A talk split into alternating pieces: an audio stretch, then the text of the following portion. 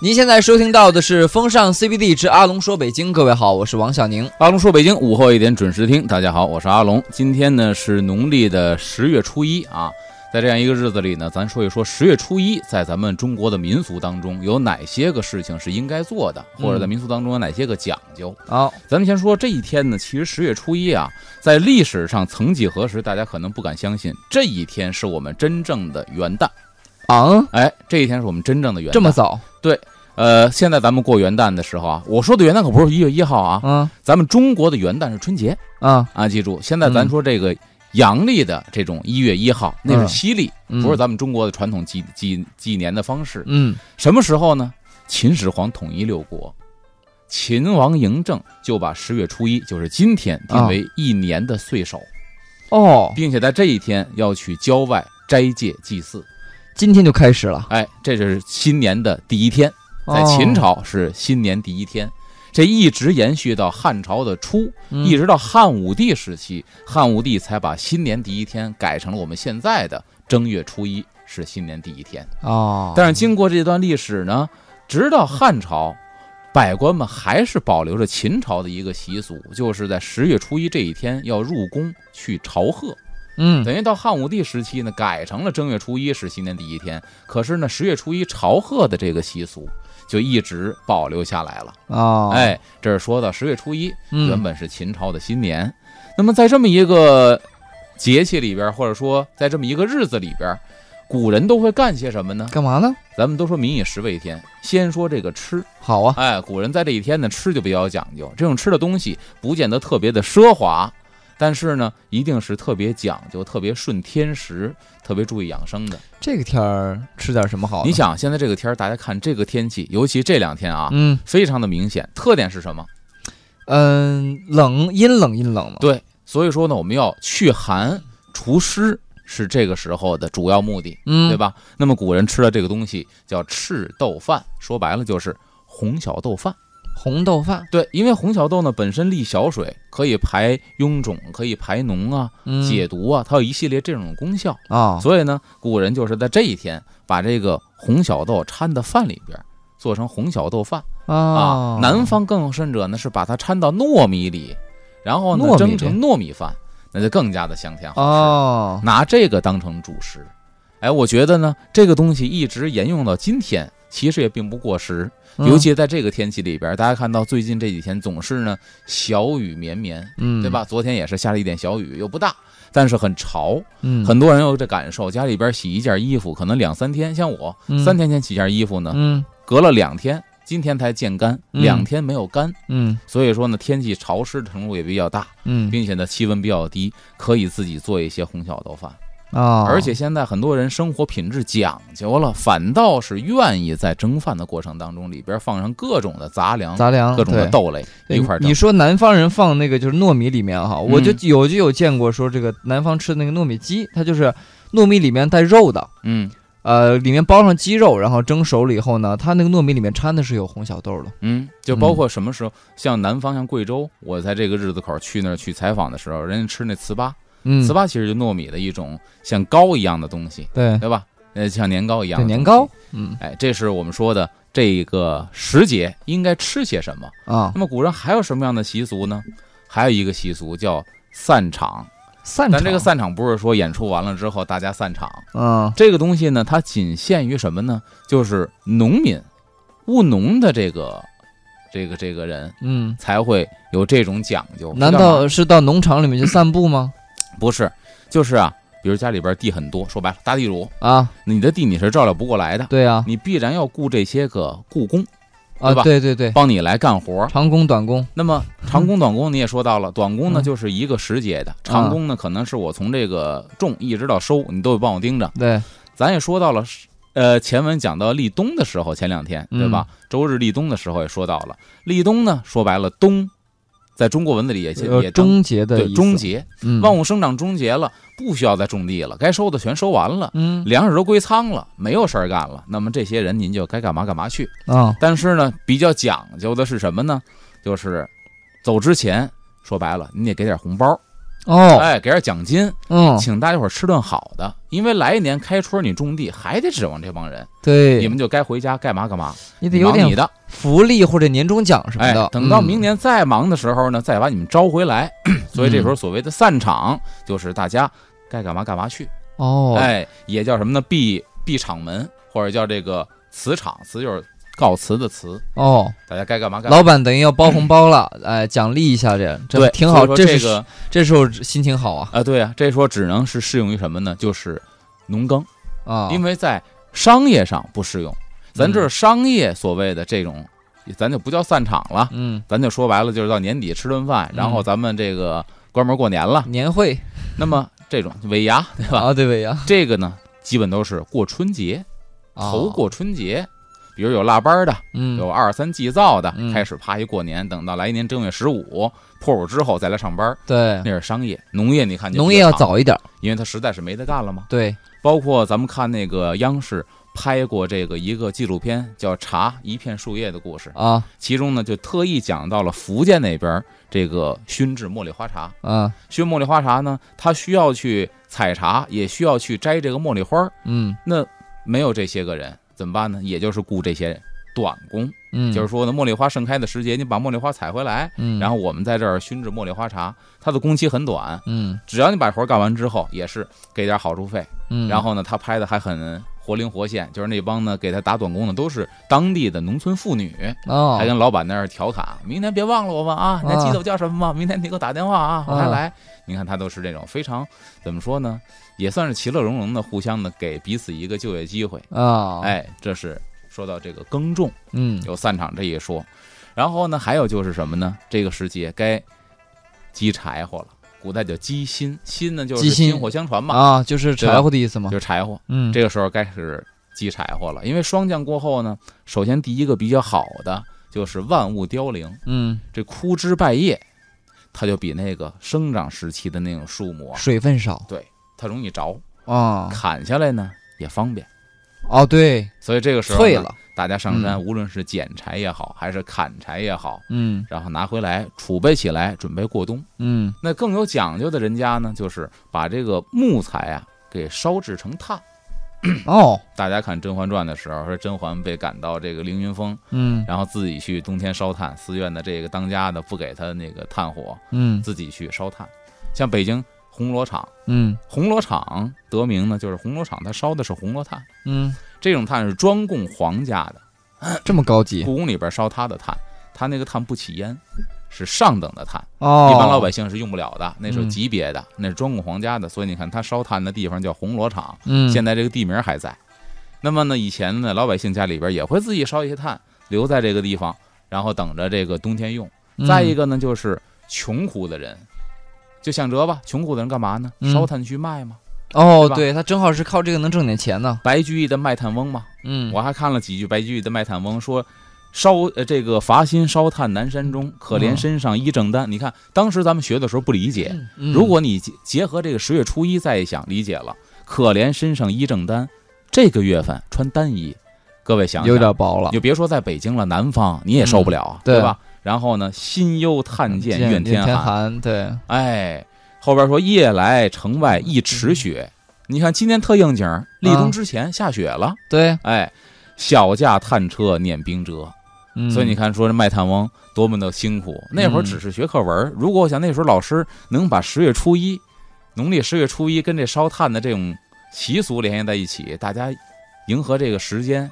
一下看就记住了，哎，或者这篇课文就排在十月初一这天学，嗯。可能大家一下记住了。哦，卖炭翁是不容易。嗯，对，这是说这个卖炭。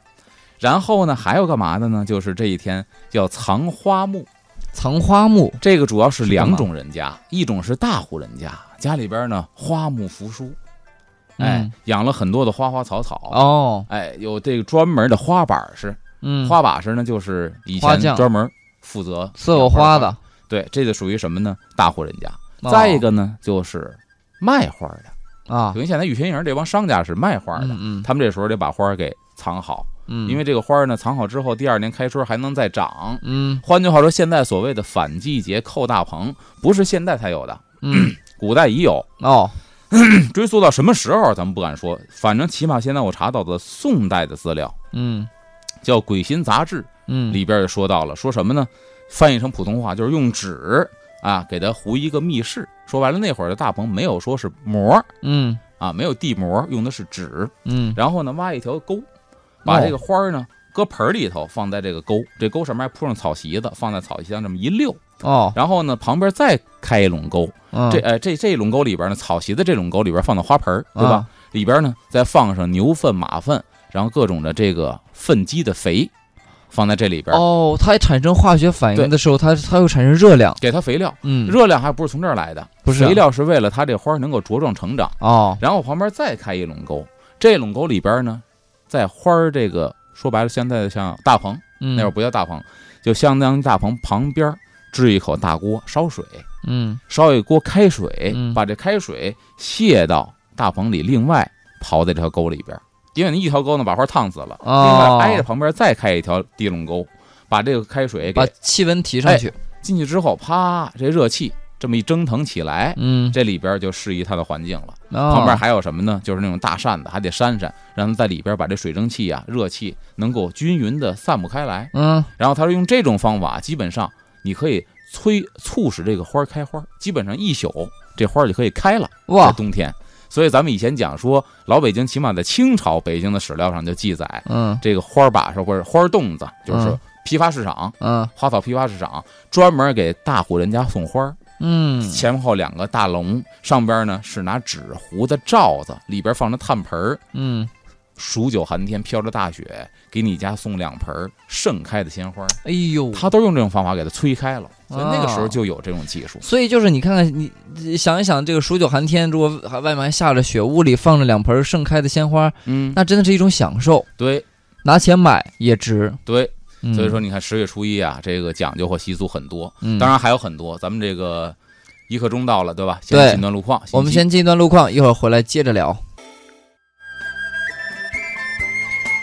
欢迎回来，正在为您直播的是风尚 CBD 节目，我是王小宁。大家好，我是阿龙，咱们接着说今天农历十月初一还有哪些习俗？嗯，这一天呢，在古时候来讲，还是一个比较宜嫁娶的日子。哦，啊，那会儿皇帝都宜什么不宜什么，宜嫁娶。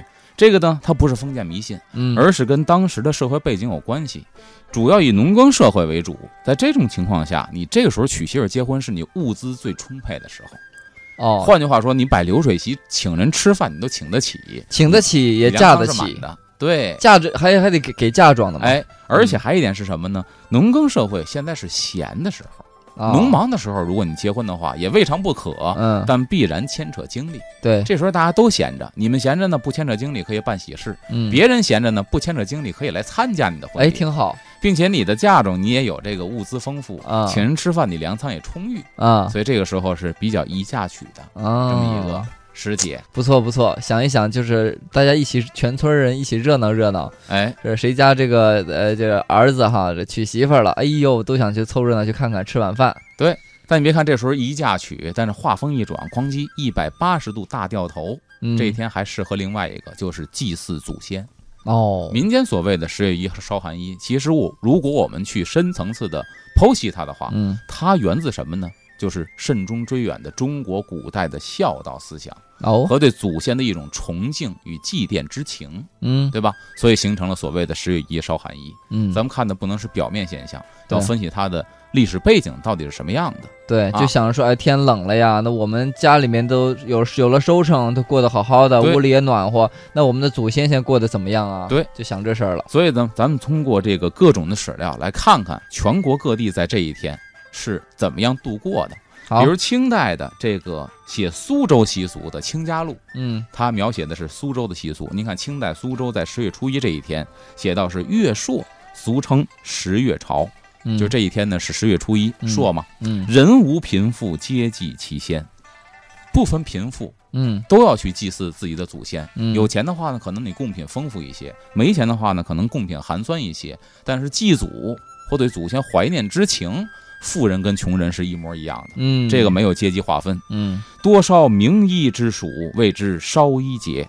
换句话说呢，拿这个纸糊点衣服，就像你说的，我们穿暖了，吃饱了，祖先在那个世界，他是不是穿暖了呢？嗯烧一些纸糊的衣服给他送过去，所以叫烧寒衣嘛。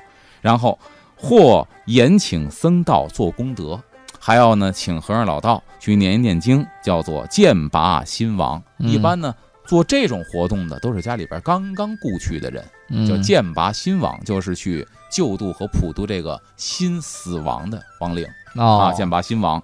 那么至亲一往拜灵座，谓之新十月朝。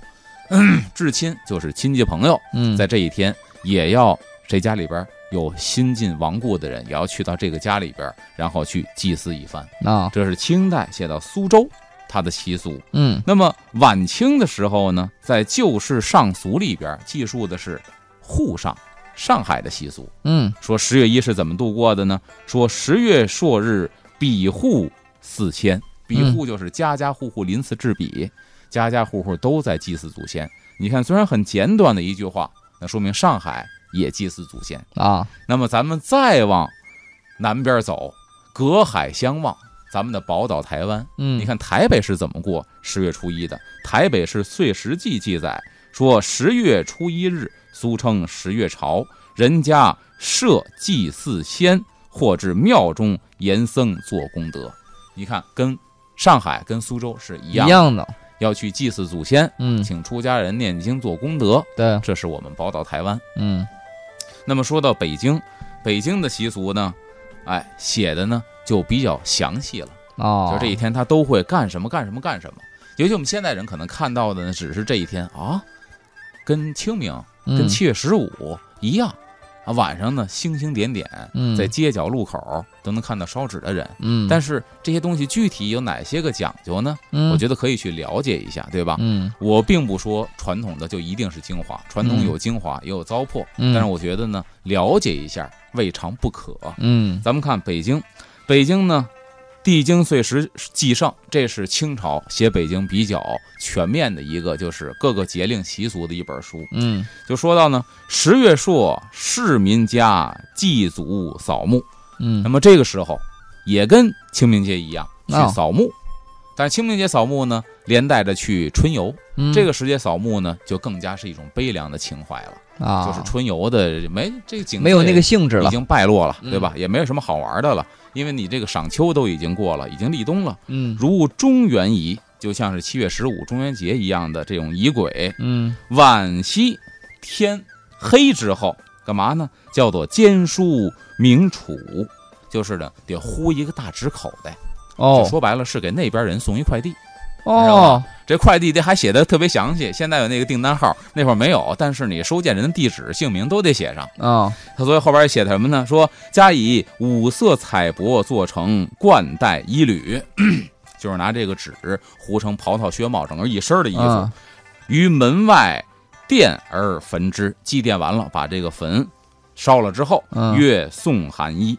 那么当时呢，这是清朝。嗯等到了民国，北京指南也写到了，说十月初一为孟冬，孟就是初冬的意思。啊朔日上冢，上冢就是到坟上去 对，去上坟。嗯且记寒衣，寒衣者以五色纸剪之为衣裤，拿五色纸剪成衣服和裤子，嗯长不满尺。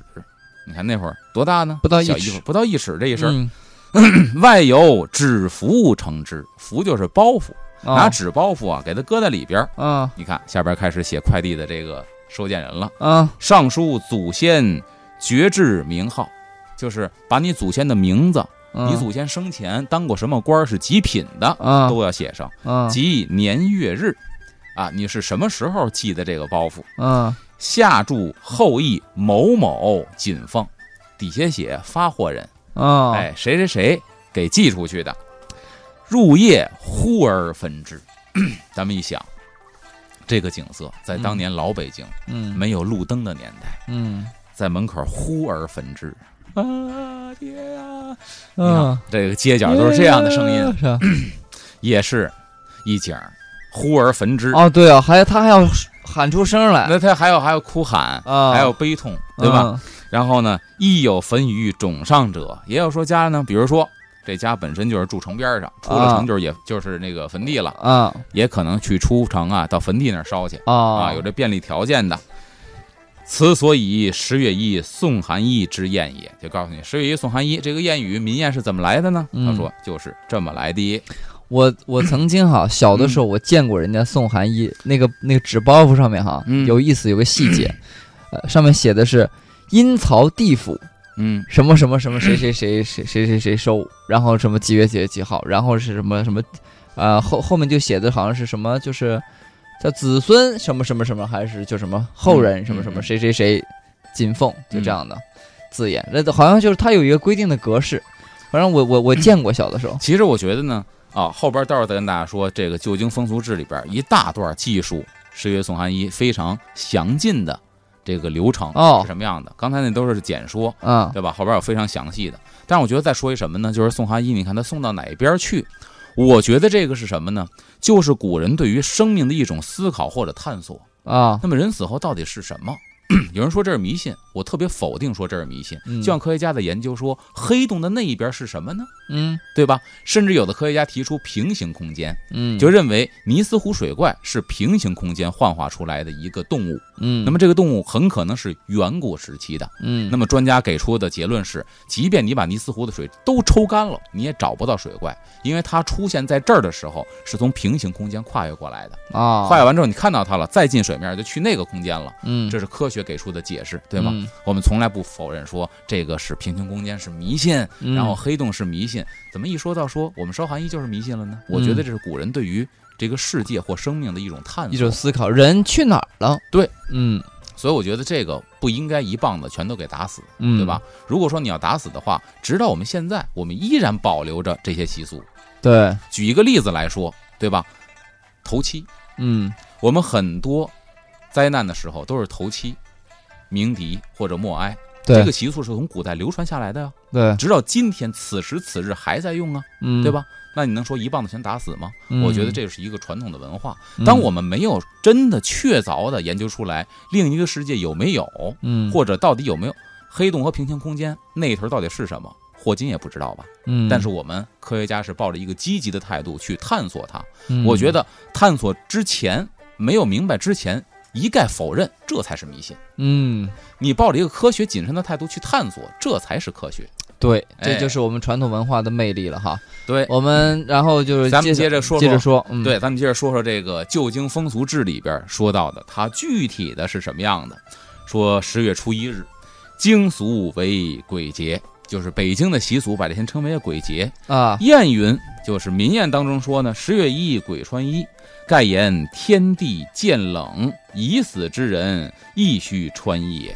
大概的意思呢，作者揣测就是天气冷了，嗯，那么认为呢，已死的人他们也要穿衣服保暖，嗯故居民每届九月下旬纷纷筹划送寒衣。那么开始置办寒衣，嗯，九月下旬开始了，哦，家家户户得买了。嗯那会儿没有网购，不能说等到双十一八一点还打折，啊都得去香蜡铺。啊这种铺面在哪儿多呢？就是寺庙门口，街上两边特别多。啊像以前东岳庙街上两边全都是这种铺面，嗯您得去那儿买去。于是纸店均立市三倍。那个时候不像双十一这天打折，那时候利市三倍，涨价三倍，哦，因为这是卖方市场了，平常卖十块，现在卖卖三十。对了，所以说呢，这还可涨价了。至于所焚之物，大别有三，就告诉你都烧什么呢？嗯，大概有三种，嗯一为包袱，啊，就是装东西的包袱，嗯系用白色毛头纸糊成，嗯约尺余见方之袋，一尺来宽，一尺来长，这么一方口袋，嗯。拿白纸糊成的嗯。啊，为上口不封，上边还不能封口，嗯。带面用黑色印成佛经咒文，这个口袋上边呢还印了好多的这个咒语，哦。中间留有长方空白，长方形一条空白，哦。以备填写收者之名号。哦，你的祖先是谁，要在这儿写上。嗯下方则记者自填姓名，谁记得自己把名儿给填在下边儿，嗯然后并书名名义若干，金银锭若干。就说白了，您记得是什么？哦那会儿就有实名制了，哦，得过 X 光机检查，您这这 记得是什么得写上。这挺负责任的这个快递公司。对，几件衣服，然后呢嗯有多少个银子，嗯这都写明白了。后边还有一系列的是什么呢？嗯，半点的时间到了，嗯半点过后再为大家详解。好，我们先进一段交通服务站，然后马上回到节目当中。欢迎回来！您现在收听到的节目是《风尚 CBD》，我是王小宁。大家好，我是阿龙。咱们接着说啊，那个时候老北京烧寒衣都送些什么东西呢？说到了，你糊了多少衣服，送了多少金元宝，嗯得写清楚在袋子上。然后至于所谓寒衣者，系用五色彩纸折叠粘糊而成，也是拿彩纸粘出来的。金银锭则系金银纸帛粘折而成，这哦现在还能见得着，对吧？哎，就是金纸银纸，如金银定型，将此两物同装包袱内，再沾封其口，沉于桌上，嗯把它摆在桌上，供以菜蔬并煮饽饽，就是饺子，啊，还得煮盘饺子。啊凡子侄辈均须叩首致敬，就是儿子和这个侄子，啊就是本家的男男同志们，男丁啊，哎，都要在这儿下跪。下午即将包袱捧至门外，摆列地上。那么过了中午之后，下午把它给搁在院儿里头，嗯等于是地上摆一溜，再奠酒三杯，祭奠三杯酒洒在地上，嗯然后先焚白纸钱数张，先把这个白纸钱几张先烧了。嗯，然后为之打发外岁。所谓外岁者，为孤魂冤鬼。啊就，说白了，不能让这个祖先的钱被人抢了。盖嗯先焚此少许纸钱，诱此孤鬼抢夺而去。嗯说把，你烧点这个纸呢，古人认为孤魂野鬼就抢这钱去了。嗯然后呢，啊，正是焚化包袱，则家鬼可收得矣。你再烧这大包袱呢，这点东西就给了自己祖先了。哦，我还我以前听还听过一个说法，好像是嗯说就提前这烧点这个这个就是好像铜钱一样的那个纸钱，啊，是呃，就是说好像快递费啊，还是买路钱，或者是有的人说是给这个牛头马面的这个好处费。呃，有这个说法，孤魂野鬼啊，买路钱呢都有这说法，啊，并且这点钱呢是放在那个画锅呀那圈外头，圈外头，对对对，对然后圈里烧自家人的这点东西，对。啊。今天我来的时候，咱们这个真武庙二条啊，这个台阶上面就有好几个了，这哦，画的，昨天晚上烧的，都是画一个圆锅口朝西，哎，拿拿砖头画还是拿呃酒？拿白的哦啊，拿白的可能粉笔，地下是白印儿，哦哎，看得特别清楚，就是在今天我这儿来半路上看到的。哦那么说到这一天，咱们一直在说民俗嘛，嗯对吧？说十月烧寒衣这个民俗是如何而来的呢？在北宋的这个《岁时杂记》里边说到了，说京人七月朔，嗯，就当时北宋的汴京，嗯这个时候七月朔呢，这个叫卧及制鸾肉于炉中，就是说呢，这个时候他们会烤肉啊烤啊，肉在炉子里边烤肉，团坐饮蛋，饮呢就是喝，蛋呢就是吃，嗯。然后谓之暖炉会。那么十月朔暖炉会，说白了，这个时候咱也上次讲立冬的时候也讲了，嗯暖炉会这个时候大家围炉夜话了，嗯。开始喝酒吃烤肉了。嗯。那么这个时候就是悲从心起，想到自己家亡故的祖先，啊。所以呢，就是自己过上了如此好的生活，嗯。哎，不能忘记祖先，其实是由此而来去祭奠祖先。哦，那么其实话题一转，咱们就引到什么了呢？就是中国的孝道文化。嗯哎，中国的孝道文化很有意思。比方说，这个《朱子家训》里边写到，说什么呢？祖宗虽远，祭奠不可不成。换句话说呢，就是《朱子家训》里边告诉自己的子孙后代，嗯祖宗虽远，甭管这祖宗死了多少年，嗯是你哪辈儿的祖宗，嗯离你很远了，对吧？但是祭奠不可不成。也许你从来没见过他嗯啊，也许你爷爷出生的时候都没见过他，嗯但是你在祭奠他的时候，在祖先堂面对牌位的时候，心不能不诚，哦，因为中国古人认为呢，就是神鬼的那种力量是你起心动念他都看得着的，嗯所以你心不能不诚。这心诚则灵，你心不诚收不到啊。所以你看，包括中国古人在教育自己子女的时候呢，也会用到什么呢？很著名的二十四孝。啊，但二十四孝这个东西呢，现在被一些个学者啊，我也赞同啊，嗯。有批驳的地方，嗯，就是并不全然接受。嗯。比方举几个例子来说吧，比如说这个汉朝的这个郭巨，嗯。这郭巨呢是埋儿，这个郭巨埋儿，嗯。埋儿奉母，说白了就是呢，家里边养一大胖小子，嗯。但是呢实在太穷了，嗯。养活不起这小子了，怎么办呢？嗯。把自己这个亲生儿子三岁的儿子给活埋了，嗯。把三岁儿子口粮省下来去供养自己的老母亲。嗯。这个其实很多学者说，这属于是愚孝，嗯，愚孝就是愚痴啊，嗯。笨蛋啊，嗯，你不能够这样草菅人命啊！嗯。你对母亲的这种感恩也好，或者说这种爱戴也好，可以理解，但是亲生儿子埋了，这是绝对不可取的。嗯。哎，就好比说《三国演义》里边这个刘安杀妻一样，刘安杀妻奉刘邦啊，来了之后家里没菜，把媳妇儿宰了，分给刘邦吃。好，我对您是这个忠心耿耿，忠心耿耿。嗯那这种人说白了，我要是一个明白的君王，嗯我要是得了势，回来先把你宰了，你不是个东西啊。嗯，对吧你连自己老婆都敢杀，所以说，这个过去的像这个二十四孝里边就不是特别的提倡。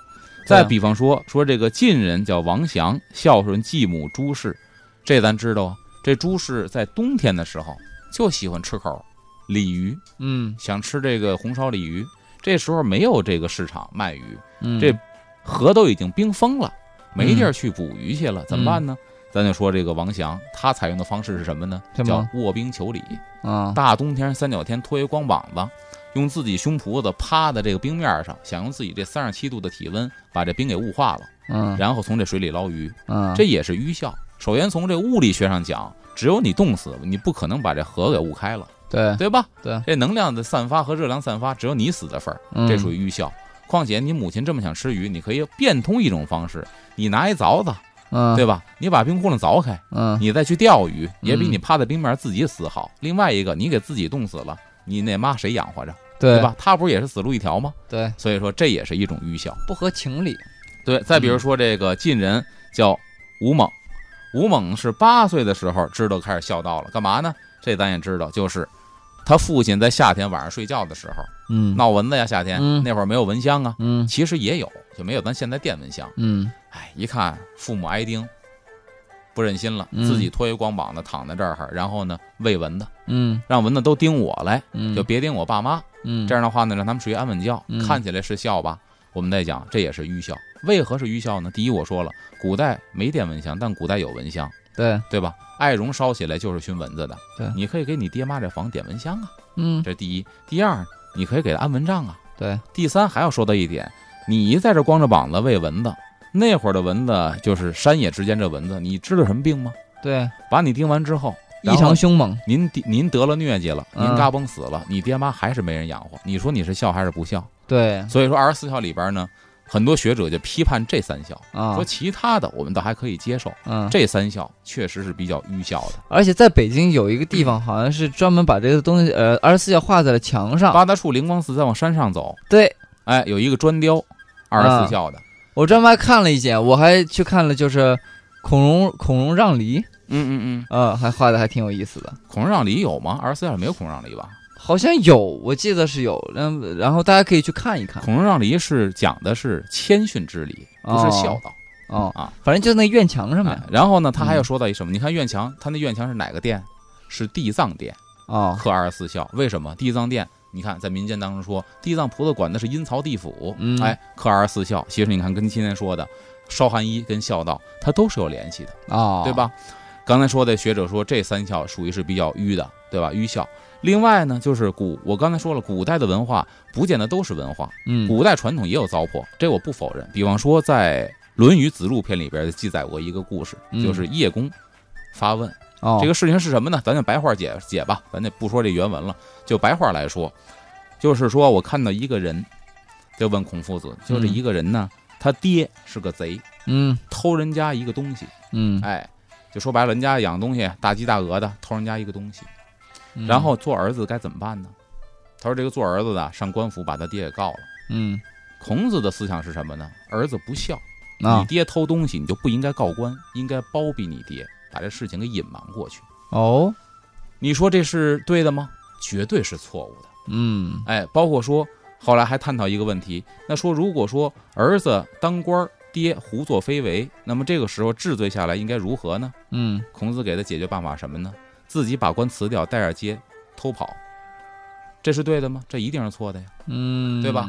那么你犯法就是犯法了，你就应该受到惩治，不管是你爹还是你妈，你不能现在咱们法律上包庇罪也是一种罪，嗯，但那个时候古人的孝道，所以我说呢，孝道这个东西，有的是传统我们可取的，嗯有一部分传统上绝对不可取的。哎，这也是从十月初一我们想到的。哎，嗯对，所以说到这一天呢，咱就看啊，很多的这个这个关于孝道的诗也是描写的非常的入木三分，比如嗯什么这个“慈母手中线”呐，“游子身上衣”啊，对吧？嗯这是唐人这个孟郊的。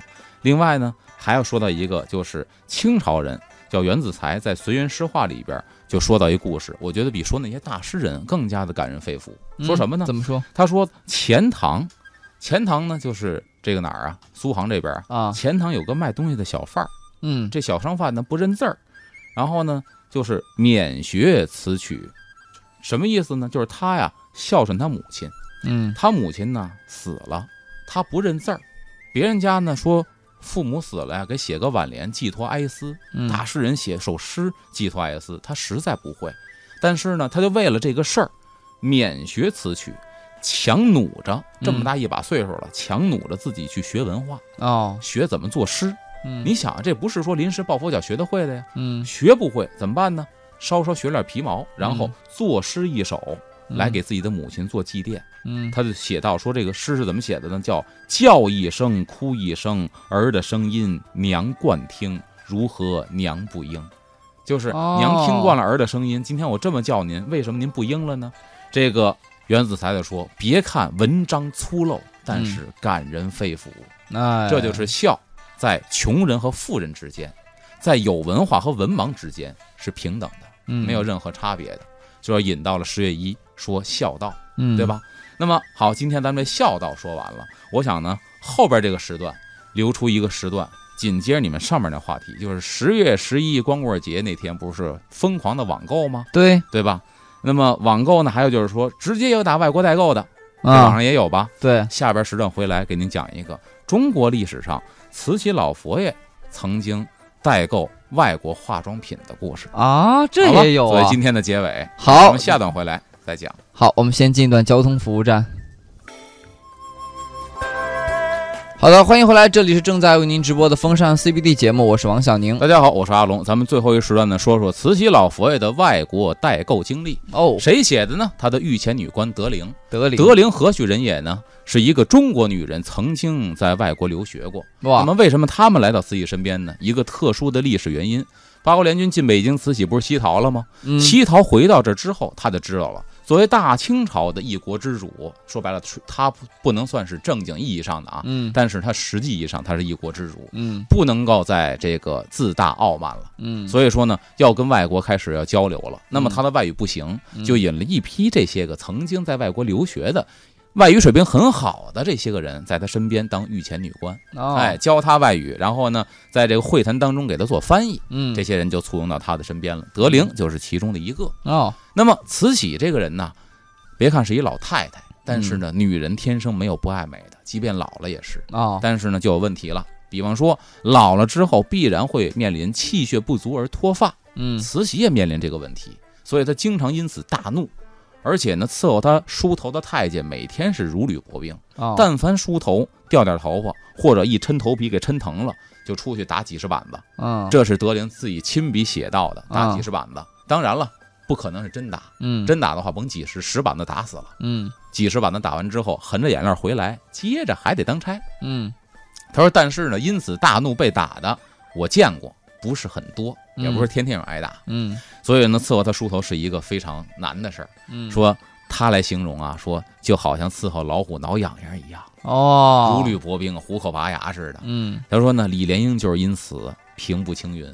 李莲英就是伺候慈禧梳头，伺候的特别美，给梳的特别舒服，哇，并且李莲英按现代话说，绝对是那种高级美容院的大工哦，啊，就什么艺术总监这类的。啊，他不光会梳头，还给慈禧这个设计发型，总是慈禧很满意的，哇，所以他平步青云。他给慈禧梳头的时候呢，也不能保证说不掉头发，但他使团儿，只要一掉头发，赶紧给掖在袖筒里，出来之后找一没人地儿给处理掉，啊不能让自己看到。啊，所以慈禧特别喜欢他。他就是 Tony 呀，哎，呃，李 Tony，那么啊他这么好的手艺，别人看到了。嗯后来其他太监伺候慈禧梳头呢，也都是小心翼翼。但即便是这样啊，他也会有脱发。那么这个嗯太医院呢，给他调理，调理完之后呢，说慈禧晚年脱发呢，稍微有一点这个遏制住的这种态势，嗯，但是呢，年龄到了，另一个问题又发生了，是吗？就是头发白呀。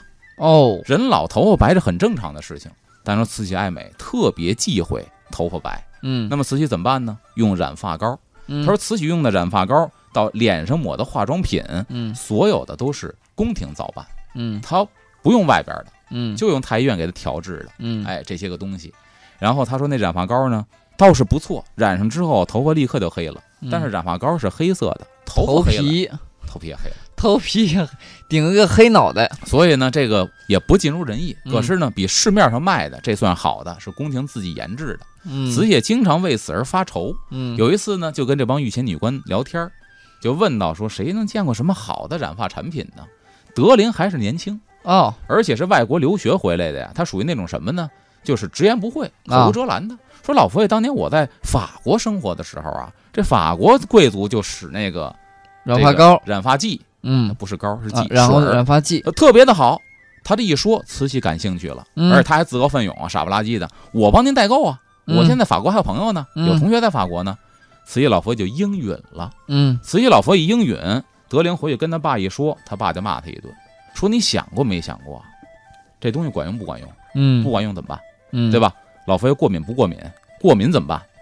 全家掉脑袋的罪过啊！嗯但是呢，慈禧老佛已经下了一旨了，要这东西，那得了，硬着头皮也得买。嗯说给那个法国你的朋友写信，给法国写信，不惜重金要法国最好的染发剂，而且是别人使过的，没有什么毒副作用的。嗯说你给我寄来。嗯那么那时候就算是第一笔慈禧在法国代购的染发剂，哟，但大伙儿想象不到，这个快递发了多长时间？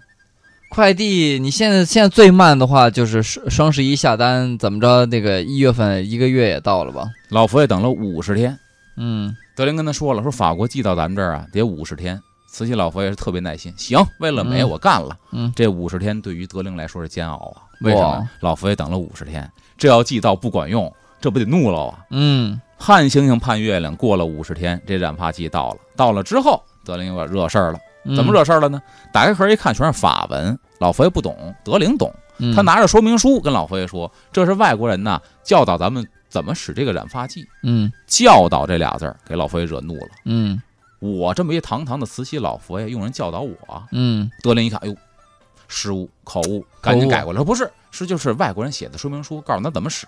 毕竟咱没使过，是不是？嗯他们没有权利教导咱们老太后，赶紧褶着说，然后嗯开始给翻译怎么怎么怎么使。嗯太监们呢，就按照翻译的这个开始嗯动手，先得洗头，把头发上残留的染发膏、头皮都得洗干净了。啊，现在小工先上，哎洗完头，然后擦干。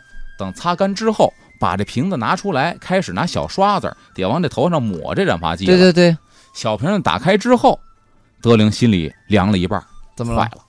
怎么呢？瓶子打开之后，里边是透明的水儿，跟白开水似的。透明的，妈呀，这没有色儿，这染在头发上，它能黑得了吗？对呀心里凉了一半。但是这时候怎么办？只能硬努着上了，嗯没办法了，拿小刷子蘸上这透明的水，嗯往慈禧老佛爷头发上一绺一绺的抹。嗯好在粘到头皮上啊，没染头皮，嗯给抹头上了，全抹完了。自己老佛爷冲着镜子等着，什么时候黑呀？没黑。特灵心想说：“您等会儿，兴许一会儿就能黑。嗯，行，等着吧。等俩时辰，一看，怎么还没黑呀？坏了！德林这嗓子也这心都到嗓子眼儿了。嗯说那个按照说明书啊，咱得睡一宿觉，明儿个起来头发就黑了啊，得睡一宿啊。就是他上色的速度慢。哦，这一宿来说，大家你想一想，对于德龄来说，甚至对德龄一家子来说，多么煎熬的煎熬。对呀，第二天，因为咱看这个《太监谈网录》的时候啊，经常写到慈禧什么时候起床呢？八点钟吃早点，嗯大概呢头七点起床，嗯梳洗打扮。第二天咱就说七点钟起床，迫不及待的让人搬过镜子照一照。这一嗯照，好了，嗯，一头乌黑亮丽的秀发，哇，把头发掰开之后，头皮一点没染色，嘿，头发全都黑了。嗯，这一下把德林招进宫来，一说这情况，德林是松了一口气。哎哎呦，慈禧老佛爷爱美之心打这儿是满足了，嗯然后长期就要你以后啊，你就找你法那个国代购 啊，美国的同学染发剂，给我法国代购染发剂。啊所以在清朝历史上，其实有这么一段，就是老佛爷等快递的这么一段故事。啊，哎有意思，有意思。今天这个十月一，不光是说了一下古代人的一些习俗，还讲了一个在慈禧老佛爷的这个代购的故事哈，希望大家能够感兴趣。